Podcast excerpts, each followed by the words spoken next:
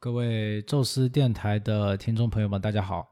嗯，现在大家能看到这一期节目大概有四十多分钟。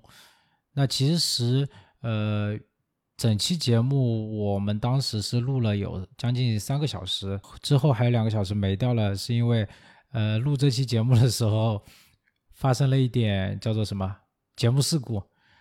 嗯，大家可以看到，就是这一期是。一期关于公路车运动的一期节目，那我个人想录这期节目已经很久了，然后当天录的时候，呃，也比较兴奋吧。刚好呢，其中一个嘉宾郭总，他来来录的时候带了一瓶威士忌，他说我们边喝边聊。可能当天我注意力太多放在集集中在节目上，然后中间又越聊越嗨，一不小心就把自己给喝多了。嗯，然后呃，我在剪这个节目的时候，我发现我我们三个在节目当中说了一些可能呃自行车或者说公路车运动中的专业术语，呃，如果说有不了解或者是没有参与过这项运动的听众，可能会理解上有困难，我这里也一起解释一下。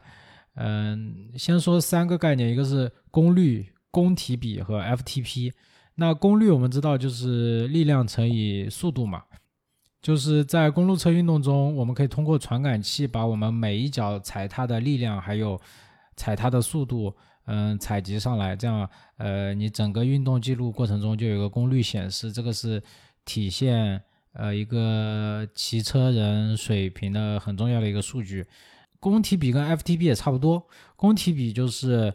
呃，你的功率除以你的体重，因为自行车运动中爬坡很多嘛，呃，当坡度到达一定程度以后，功体比很大程度上就能体现你一个人爬坡能爬得多快。然后 FTP 呢，就是所谓一个人在某个确定的时间段内能能输出的最大的平均功率，呃，比较常见的有二十分钟 FTP 和一个小时 FTP 的测试。跟前面两个概念一样，都是比较体现呃骑车能力的一个数据。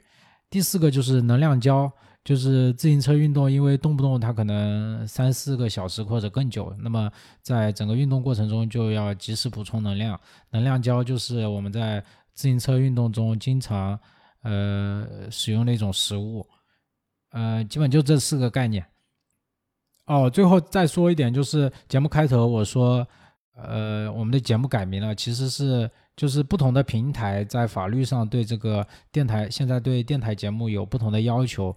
那如果大家在某个平台可能搜不到我们的节目的话，你就可以试一下两个节目两个名字都去搜一搜，宙斯坐台，一个叫宙斯电台。好，那废话不多说，大家先听一下这上半期的节目吧。One, two, three.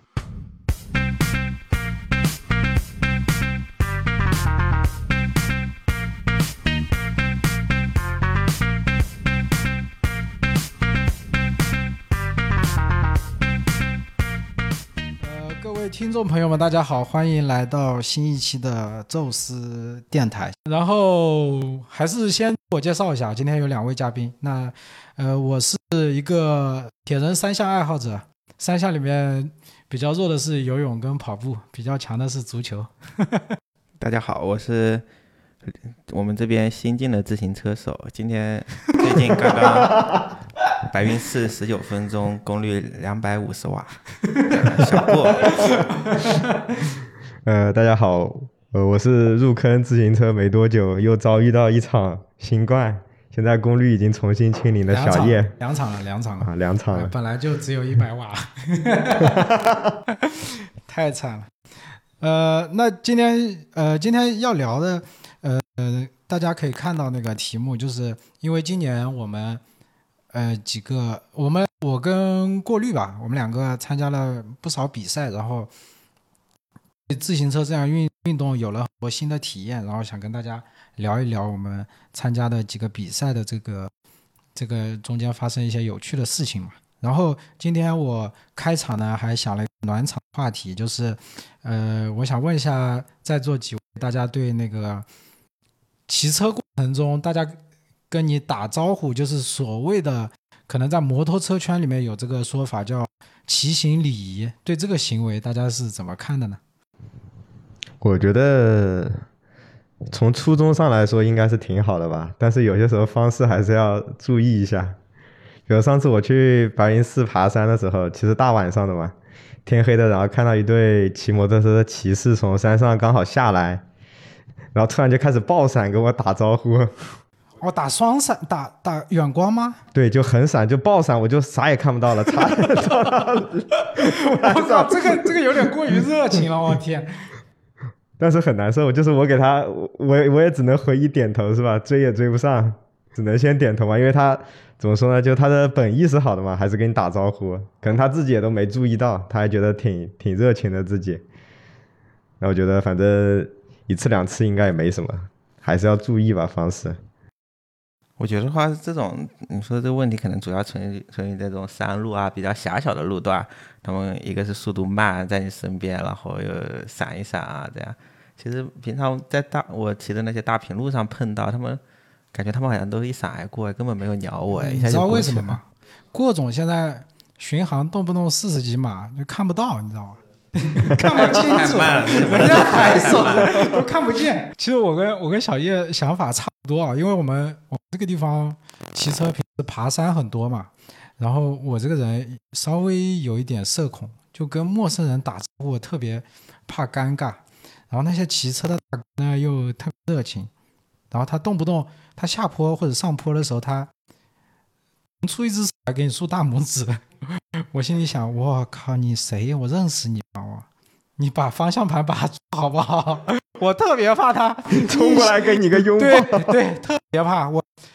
哎，然后不过呃，不过就是大家这个初衷还是好的，但是注意一下方式方法，特别是骑车骑摩托车的大哥，很多呃，这个我觉得圈子里都有。反正都是各种各样的人都有，也不说我们骑骑车的圈子有多高端，但是就是大家考虑一下，有时候骑车真的很累，然后上坡下坡又窄，控车控不好，这个时候真的很害怕。其实我们骑碰到摩托车的朋友，最怕最多的想法还是害怕，不是说感到很亲切啊什么感觉。好，就话题就到这里，然后。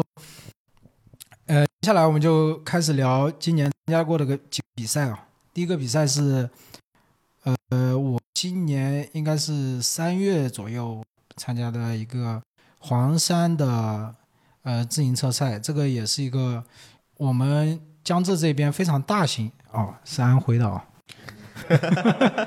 反正就是我们江浙沪皖江浙沪皖、江浙沪区域嘛，那你不说安徽？江浙沪皖江浙沪啊，对对对对对，江浙沪皖是我们这一地区算比较大型的一个赛事。然后这个赛事全程一百三十公里，嗯，地形也比较丰富，有起伏，有爬坡。黄山赛呢，当时我车队去的人还挺多的，因为这个比赛口碑一直比较好嘛。嗯，刚好凑到有时间就。我们车队应该去了六七个人，呃，那么这呃，我就直接从比赛开始说好了。这个是一个双赛的比赛，然后上午呢是一个上午呢是出门是一个平路的，大概有十公里左右。那么当时我们车队有一个，呃，我们的队友好大哥，因为我报的是公开组，我觉得精英组我去挺没劲的，到时候掉下来，然后跟 公开组一起骑。呃，所以我报公开组，然后当时好大哥，呃，他水平是比我高不少的，然后他的水平完全可以去骑精英组，但是他他他觉得可能大家一起有伴一点，然后他挺想领着我一起骑的，那么呃，他就跟我一起报了公开组，呃，上午的赛赛赛段是这样子的，就是呃平路出发，然后呃大那个公开组的人很多嘛。然后好大哥基本上一直四十几码带着我平路，然后往前挤。因为这个呃自行车比赛人多了以后，你如果一直待在大集团里，比较容易摔车。那么这是一个平路的赛段，刚开始十公里非常的爽。呃，因为像我自己单可能均速就三十，当当天是头一段四十公里过去的。呃，这段平路过后，然后我们基也到公开组的比较前面了，大概前五十左右吧。然后就嗯进入黄山赛第一个赛段，一共有两座山，进入第一个爬坡。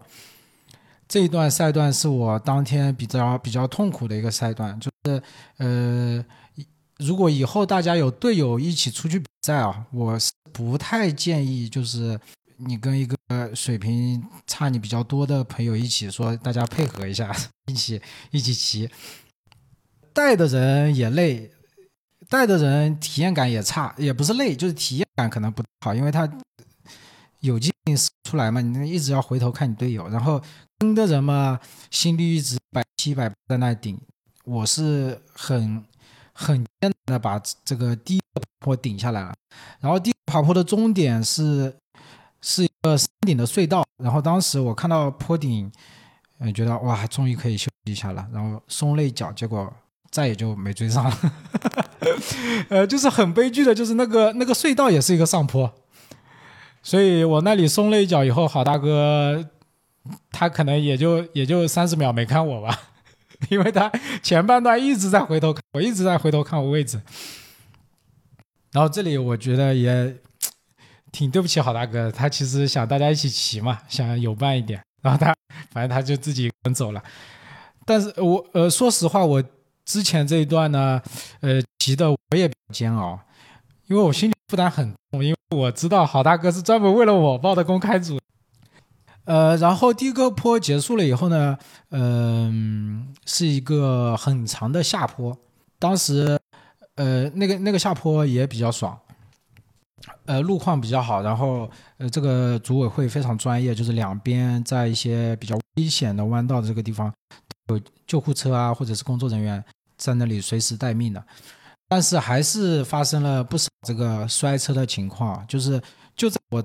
呃，个下坡的后后面有一个有个哥们儿，就听声音我就感觉到他很兴奋。就说实话，可能大城市的很多自行车爱好者，他爬坡的机会没有。就就是像我们这种山村出去的，其实爬坡都算。贫困山区里的孩子天天都在爬。对，爬坡真的还挺不错的。就在相近的人车友里面，那个哥们呢一直在喊开让开让一让一让，就一听就很兴奋。然后他可能真的，我觉得他可能真的没怎么放过坡，他也不知道这个放坡是什么概念。然后在一个比较比较急的一个 S 弯的地方，他就在我面前是滑出去了，撞到板上。你有没有把他拍下来？我这个人当时在笑。逼，还没还让吗？你问他啊？没有没有没有，赶紧。反正我后我后面下坡就骑的就比较小心，因为我自己放坡水平不行嘛。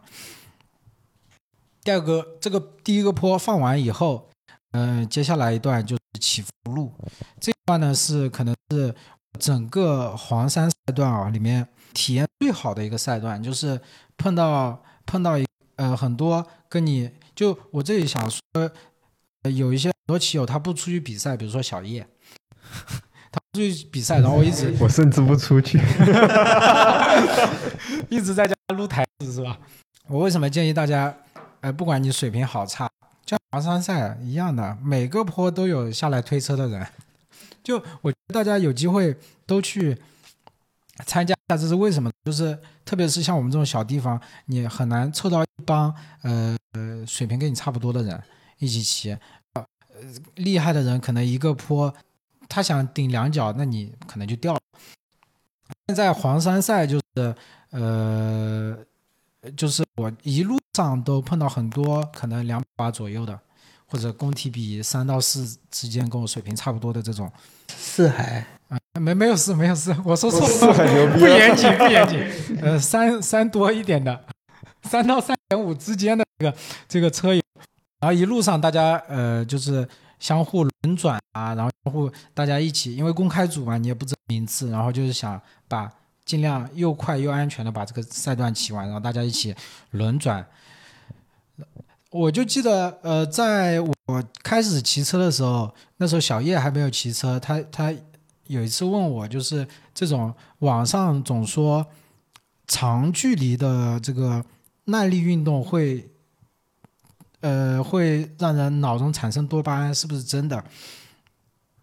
呃我想跟大家分享一下，就是我在黄山赛我骑哭了，真的。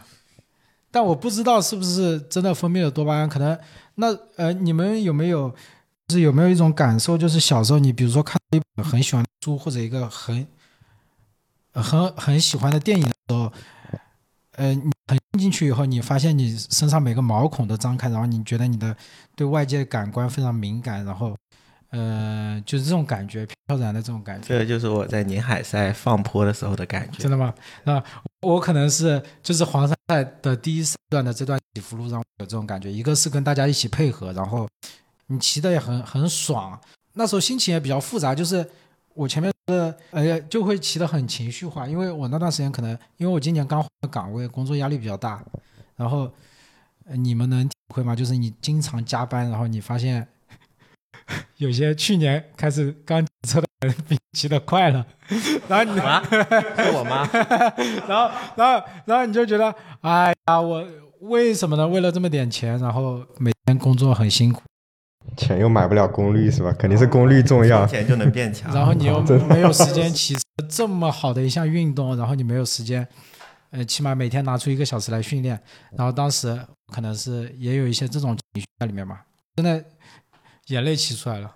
好，那这个呃，然后就是很欢乐。第二第一赛段就是后面又是一个爬坡点，呃，就是后面是一座山嘛。第二座山到呃，就是在第二座山上，我看很多呃看起来体重比较大的，应该是爬坡也比较少的呃爱好者，然后下来推车。然后这是第第二个赛段，然后呃第二个赛段山顶终点了以后，呃是一段中立的赛段，就是放坡放放坡到中立点。不算时间。对，，不算时间，就安全考虑嘛。应该是三月份吧，对，就是黄山赛下来放坡那一段应该是油菜花田嘛。虽然我不出去，但是我知道。道，能想象，能想象出那个样子。对我，我已经脑骑了好几遍了。就那一路的油菜花很漂亮，然后大家你认识不认识的人，大家一起打招呼啊，然后聊啊，然后然后还有还有最来跟我说的，呃，一个应该一个年纪不大的，应该是读书的孩子，然后中我们轮转一段，然后相互相互加了微信，然后你们边骑车还能边加个微信？哎，你开玩笑，我这控车，就加微信，然后说，哎，他说，哎哥，我觉得你车特别好，怎么怎么，啊，其实其实他在前面带的时候，哦，这句话是这段的重点。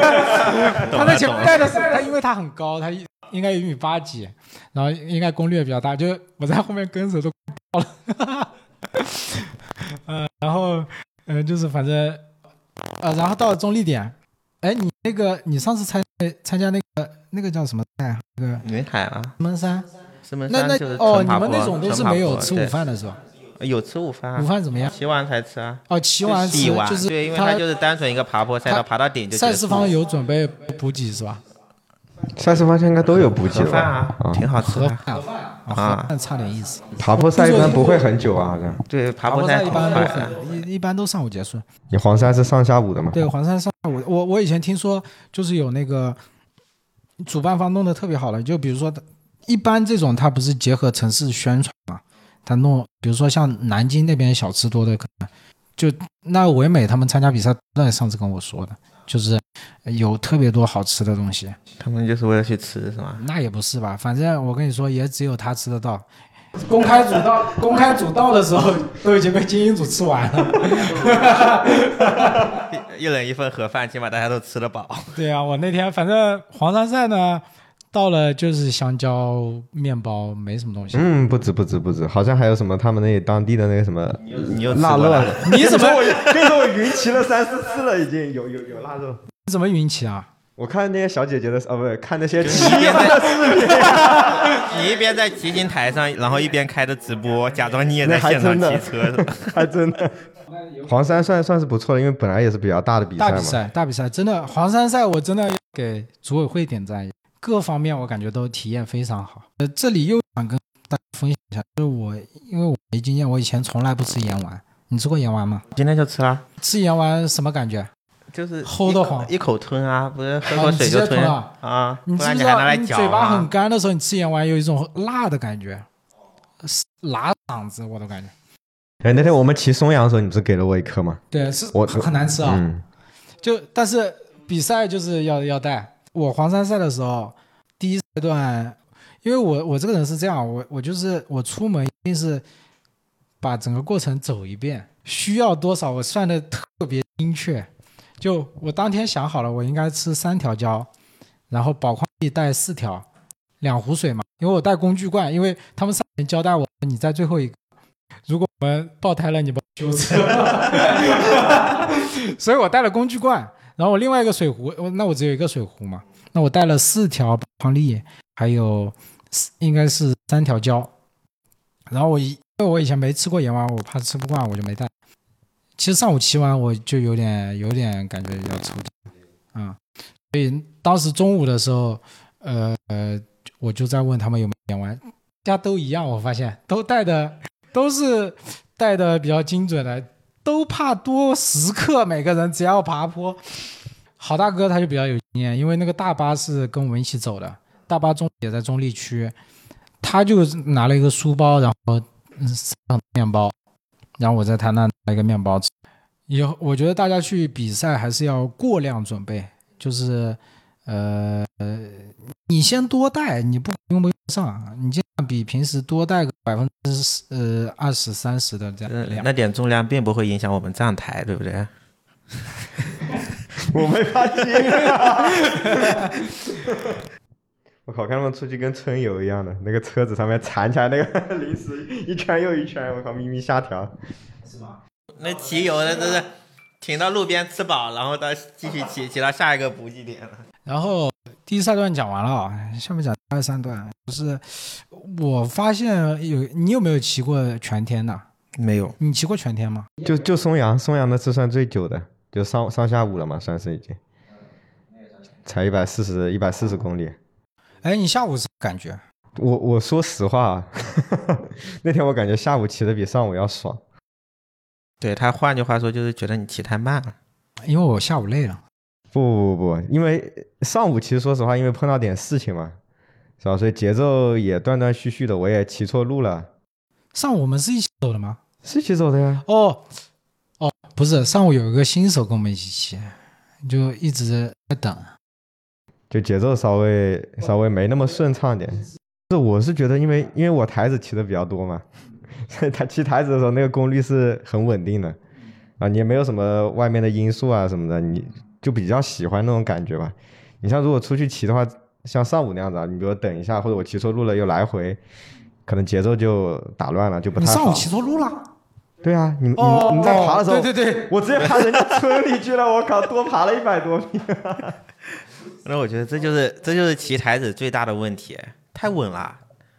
因为真真实比赛中没人让你这么稳啊，你就是不停的拉扯，然后跟一段，不不拉扯。我为什么说下午好？？就是下午其实你说一点没有是不一样的，就像揍，刚才说的，就是他跟那个好大哥去骑，他会有些时候可能有一些起伏路上坡的时候，他可能会觉得有点不太好跟，因为下坡可能还简单点。但我回来的时候也有点这种感觉，就可能上坡的时候你要去顶，要顶得很高，然后下坡的时候可能就要在什么地方歇脚啊，什么东西，其实就能学到点东西。但是也有也有起伏，说实话，就是那个起伏顶的那时候，我是有很真切的感觉的。就是顶的那下一定要顶，后面什么时候休息，对，这个才是路骑的乐趣嘛。你如果骑到那里你觉得顶不住了，你就直接停在路边等吃胶，在那里等喝水，然后看看，哎呀又下雨了，就越等越凉，你知道吗？就不是那种骑车的感觉了，已经是。那是你顶过去了。我只能说，那是因为你顶住了，顶住了，一般都很有成就感，但是很多时候你顶不住。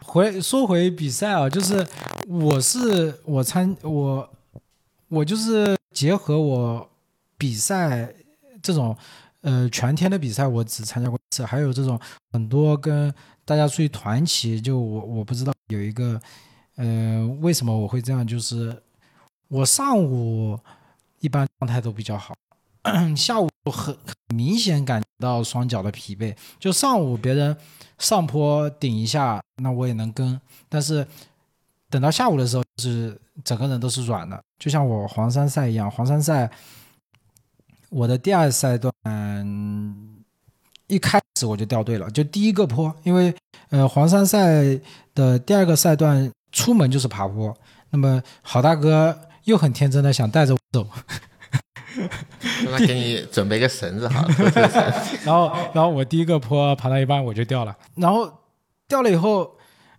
主要我感觉我很疲，非常疲劳，就不像上午还感觉身上挺有劲的那种感觉。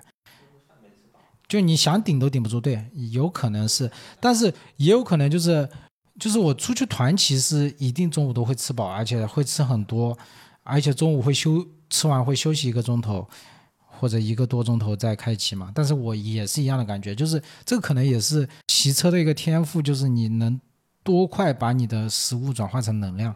像他们环法，他们比的就是恢复呀，他们他们甚至有的时候会抛弃那种单赛段，他们不会去争赛段冠军，他们有一个好的积分就可以了，他们会为了后面保存这个体力对。他可能两位数的心率骑完一个赛段。对，啊，然后这个就是基本上第二赛段，呃，我出门就感觉到完了，第二赛段就这样了，反正就随便骑吧，安安安全完完赛也，不站台。对反正呃，反正就放过自己嘛，就，嗯，呃，然后，然后第一个爬完，我还是当时还是想说，像第一个赛段一样，还是就是你，毕竟你还有可能六十来公里要骑，然后，呃，如果说一直这样，体验也很差嘛，钱都交了，然后还 是主要是这个，还是想跟，还是想跟第一赛段一样，就是找一个找一个呃跟你差不多的一个小集团一起骑，然后就发生了一个什么事，就是进了个集团，然后嗯我这我我我觉得跟人交朋友，你要你要拿出诚意嘛。我说我诚意就是我先带，你带完人家跑了，不是，我先带，我带了大概，反正带了一段吧，然后我觉得有点累了，我就看后面，后面我就一直看后面，看了很多次，因为可能大家，因为如果说呃比较专业的，他可能是摇手肘，这个意思就是换领嘛。我刚开始摇两下，发现大家没反应，然后我就一直回头看，一直回头看，看到看到呃，在我身后那个哥们说，他有点不好意思了，他说我来我来我来我来我来，然后他上来领旗，然后他领了一段，领领了一段呢，我我是在他我在第二个，我没有直接到队尾去，因为这这种我不敢乱跟，就是我感觉就可能就认准一个人跟安全一点，然后嗯跟第二个，第二个他带了一段，他他也不行了，他就退下去，下去我也想退，我发现我我我一退，我身后的人跟着退。我说我说哎，你带带一下带一下，哦没劲了没劲了，带一下带一下。我说你带一下没劲了，后面都都这样说，那你就停下来跟他们比定车。反正就是越越慢嘛。然后，嗯、后来进来一个人，他也帮着带了一段，带了一段，我去队尾了。很崩溃的是什么？在我前面那个老兄，就我我不建议所有的某呃这种第一次参加比赛的人随便随便找一个集团跟，就我觉得大家还是先看一下这个人骑的怎么样，因为跟车挺有风险的。呃呃，然后我那天就发生这样一个情况，就我前面那个兄弟，他他老是停脚，他就是我们比较科学的方式，保持一个稳定的踏平在跟车嘛，然后他老是呃踩个三十秒停一下溜车，然后踩个三十秒，其实你觉得你没有速度没有衰减，其实是有个速度差的，嗯然后，我在后面跟着多给你点很难受，赞。很难受。我说，然后我就想上去跟他挤，他就不让位置。我觉得这是我当天做的很最不成熟的一个决定，就是我我就直接愤怒了。我因为我想跟他挤位置，然后他不让我，然后我就我说算了，加脚去前面领吧。然后然后领了三十秒，我爆了。帅不过三十秒。然后我直接爆了，然后爆了的结果就是我本来已经下午已经很累，然后爆了结果就是我后面想跟上任何一个从后面上来集团，我一个集团都跟不上。然后基本上接下来可能四十公里左右，我是一个人骑完的，很很很非常绝望。可能我感觉这感觉我懂。然后前面不是埋下伏笔了吗？说我补给没有了，我到第二赛段开始，我只有两条宝矿力泡了水，然后没有任何胶。到第二赛段最后一个坡回来的时候，一路上都有人问哥们儿你有胶吗？我心里在想，傻逼，这是谁？每人都省想着省着带，谁他妈会给你胶？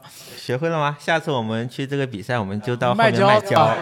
对，爱死一条。大家那时都很累，然后我我更夸张，我直接水都喝完了，我宝矿力喝完了，然后到最后一个坡半山腰的时候，你知道有那种山泉水吗？我直接车扔一边，我去接山山泉水了，我受不了了，我天，你这是骑友组吧？真受不了了。然后最后把这个比赛骑完了。好，那黄山赛体验就到这里。我最后还是说一下，黄山赛的组委会非常专业，然后整个比赛体验非常好。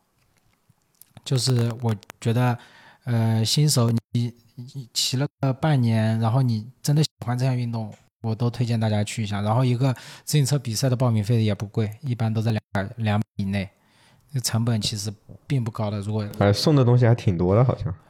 奖牌、送你个铁牌，我就补给的东西也有吧。补给可有些会有，反正你一百多，你还要什么？要啥自行车？人家人家都有那么多组委会，那么多后勤，就推荐大家黄山赛。千岛湖我没参加过，不不不评价，虽然说可能危险性，就听大家的评论就是平路赛还是比较危呃险。危险性比较大。然后在集团里你就要小心一点，反正不要不要往集团里挤。然后你参加过比赛，你会觉得完全跟你你会发现自行车是一项全新的运动，会给给你很多非常非常宝贵的体验。说给你听的，小叶。收到。呃，小叶，我估计啊，现在你多重？你骑黄山赛的时候，我功率可能一百二，还你你多重六十六十六，啊？你瘦了？哈哈，恐怖吗？我已经瘦了十二十二斤了，骑车以来。他高，他高呀，他高那我这。个一百四十几的，还有你有三百瓦呀？白云寺才一百，呃才十九分钟，我真的是不好意思啊，这里最重，但是爬坡最快。你还挺好意思的。不是，我就是呃，那呃，我现在估计小叶 FTP 应该在一百七到一百八之间，差不多吧？应该应该能达到我半年前水平。那明天就不好不好说。就呃，反正就你明天一测你只要在规律训练的情况前提下，基本上就不说什么进不进步啊，这种黑练这种不考虑的时候，你可能一百七八差不多嘛。黑练是什么？偷偷摸练？就是不是就是死命练嘛？就是打激素、打高酮，电还有电，就是 电我们可多。嗯，就是一百七八的话，呃，你这个体重在华山赛，我觉得中游是有的，你不用担心，只有跟一般，你也可以心理负担很重的跟我一起先爬一段坡，然后说，然后说，哎哥，慢点，慢点，慢点，慢点，就这个意思，就是让你下次你去比赛，你就可以带补胎罐了。你就是专门负责带工具罐的那个人。啊，对，可以的，带工具罐，工具罐你身对，身上总得有人带工具罐。哎呀，反正你又不是名次，对，工具罐变成一个什么回？家好好练一练这个拔胎的技术。对，功率可以不用再练。对，然后我跟小叶说很多次，我说哎有时间，不过这个客观原因啊，他他小孩比较小，就可能呃属于自己的时间没有那么多。主要是工作比较忙。对我，但是我看他骑胎子都是两个小时起步的呀，比我骑的还久。就反正我强烈推荐大家都大不了报公开嘛，不丢人是吧？对，骑友组嘛，好吧，这是黄山赛，嗯，然后哦对了，我们石门山赛有可以说的吗？我忘了问你，下一个就到四月份的，他直接接过来了，这不是这不是我的我的场合了吗？嗯，刚才刚才就提到了，我们都是参加了不少比赛的人，所以我不得不跟大家透露一下，我整整参加了两场比赛。第一场就是这个石不，你在这个，房间里已经是哦，已经是第二第二第二丰富的。第一场就是这个石门山赛，第二场就是这个宁海赛。首先的话，我们肯定先从这个石门山赛开始说起。其实这个应该我的话，其实是一个这种比赛入门级选手啊。我今年二月多才组成了我第一辆的公路车，然后我四月份就去参加比赛。所以无论你到底是什么水平，或者说怎么样，去享受比赛这个过程，我觉得就是挺好的。，这高度。我先说一下啊，郭总应该快三百瓦了吧？两百五十瓦是有的。差不多，差不多，一个月十瓦嘛。不是，呃，好像有点慢，一个月二十瓦，一个月二十瓦。从我二月份到现在六月份，一个二十瓦差不多。这主要是靠每天一小时，每天一小时就够了还。有天赋，对，呃，没有没有没有，不像不像某些不知名的咒大佬说不骑三个小时他都不过瘾。我就是比较知足的，我就是选择每天一小时，每天一小时，就这么慢慢的涨上来。然后四月份的时候去参加这个石门山爬坡赛，其实是就是我还是一个比较新手入门的阶段。就像我刚才提到这个白云寺赛段，我特意去翻了一下那个记录啊，四月份的时候我的那个 Strava 的估计的功率是两百瓦左右。还还准的。对，因为纯爬纯爬坡的时候，它估算的是挺准的。当时我大概可能二十二分钟的这个爬坡的一个记录，然后两百瓦左右，我就去参加这个爬坡赛。其实这个爬坡赛还是蛮蛮适合这个新手入门的，安全嘛。对，因为它很慢啊，你摔倒也就是十十二三码的速度摔倒，你不会造成什么。我跟你说，我我骑车快两年了，我我就摔过两次车，一次是零速摔，还有一次是天堂山，天堂山十度左右的坡，因为那个水泥路中间有条缝嘛，我骑到那个缝里摔了，也是非常安全，是的呀，就蹭蹭破脸皮。对皮都很难破，这种我嗯我也是都是零速摔。嗯所以说，对一个新手来说，碰到周围的城市啊，要是有个爬坡赛的话，去玩一玩还是挺好的。反正一百块报名费，对我，我觉得新手像今年那个北京那种噱头比较大的什么环西环艺那种，千万不要去参加，那个好危险。祸害别人也不要祸害自己，不要去祸害不卡卡多。要对。康师傅有话说，反正这种爬坡赛，因为比赛一开始，大佬前面就冲出去了，大概可能三 可能三五公里之后，你就是一个人在骑这个赛段。康师傅不是说了吗？就对他们这种精英选手来说，最喜欢的比赛就是一出门就是跑，是的，直接就筛掉了，非常安全。前面就是十几个精英选手，像衢州的话，这种运动文化也比较丰富，他们对这种运动的组织啊，这也挺好。他们这个石门山的赛段也挺好，但是这个总的赛段大概二十公里左右，然后是一千一千两百多爬升。其一出门，反正就是一个先两个小的爬坡，一下就把第一梯队、第二梯队、第三梯队就分出来了。大佬们都前面先走了，后面的菜鸡在后面护着，你追一下我，我追一下你，然后就是这种两三个人的团，大家自己爬自己的，还是然后没有任何配合效率。我们这些新手的时候啊，他们其实不太懂策略，不太懂这种团队配合的。对你，你反而去这种纯爬坡，它不需要你做太多的思考，你就无脑爬，很适合一个新手入门的一个比赛。尤其是骑到中间的时候，就像刚才周说的，我就跟旁边另外一个，我当时骑的瑞克多，另外一个也有一个瑞克多车友，我们两个人就是在那儿，哎，哎，你多钱买的？他还他有因为有那运动相机，他还拍了一段抖音上传。他说：“哎呀，怎么女主组把我们给超了，好尴尬。”我说：“是呀，女主组太强了，我们两个人就在菜鸡互啄，就看着那种女子组的大佬在后面发车的，唰唰唰把我们给超掉。唯美去了吗？唯美当然去了，一下就把我超掉了呀。他路过你的时候说加油，或者说，哎，怎么这么快就被我超了？要不就是他如果跟你不熟，他就跟你说加油，慢慢骑，按自己节奏骑。看来你有很丰富的被唯美超的经验他如。果是，但但是他如果 从不熟到熟的。他如果是比赛，他就装作不认识你。我当时穿的那个队服的，他不认识我也不行啊，嗯，那他跟你说了什么？加油，还是不认识。所以总的来说，这个爬坡赛还是挺适合新手的一个比赛。然后最尴尬的是，这这次比赛我在三分之二处的地方爆胎了。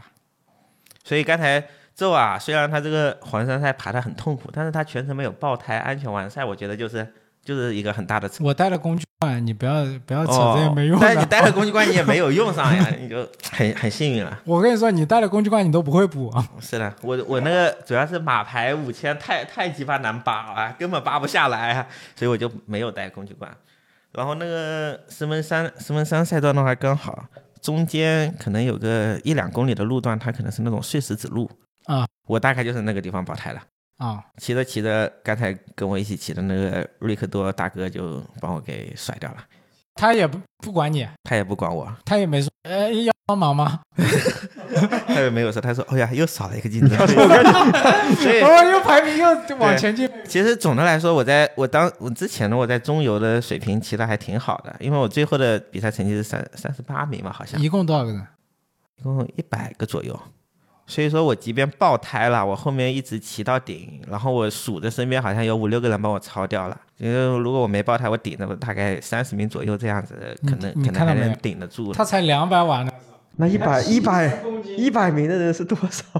是，所以强的永远只有前面二十多个人。下来推车的不要太多，他就是没看到。我就是抱着胎以后是只能用就是小盘小盘大飞强行顶着，因为当时我想着，我第一次比赛，我就我要是就收上收笼车的话，我以后都不好意思 在在这个地方混了。我就是我就是要顶着我这个轮，我今天我这个轮爆了，我也要把它给骑到顶的这个心，然后我就。对我爆胎以后就是只只能骑十二码，我当时看了，然后我就骑完最后三分之一，大概可能五公里左右，五六公里的这个赛段就一直骑上去了。你你放坡多少码？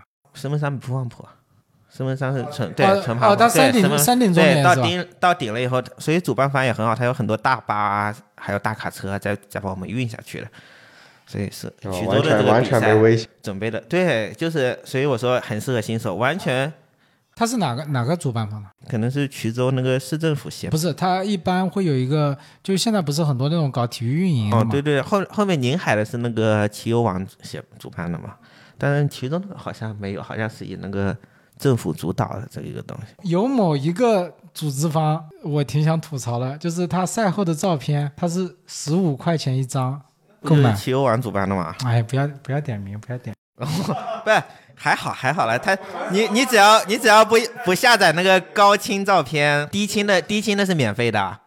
我靠，你让那种比我晚一个小时，然后摆摆 pose 摆的挺不容易的那些朋友怎么想？十五块钱一张照片，我妈呀！人家不在乎，人家就冲着这十五块钱的照片来的。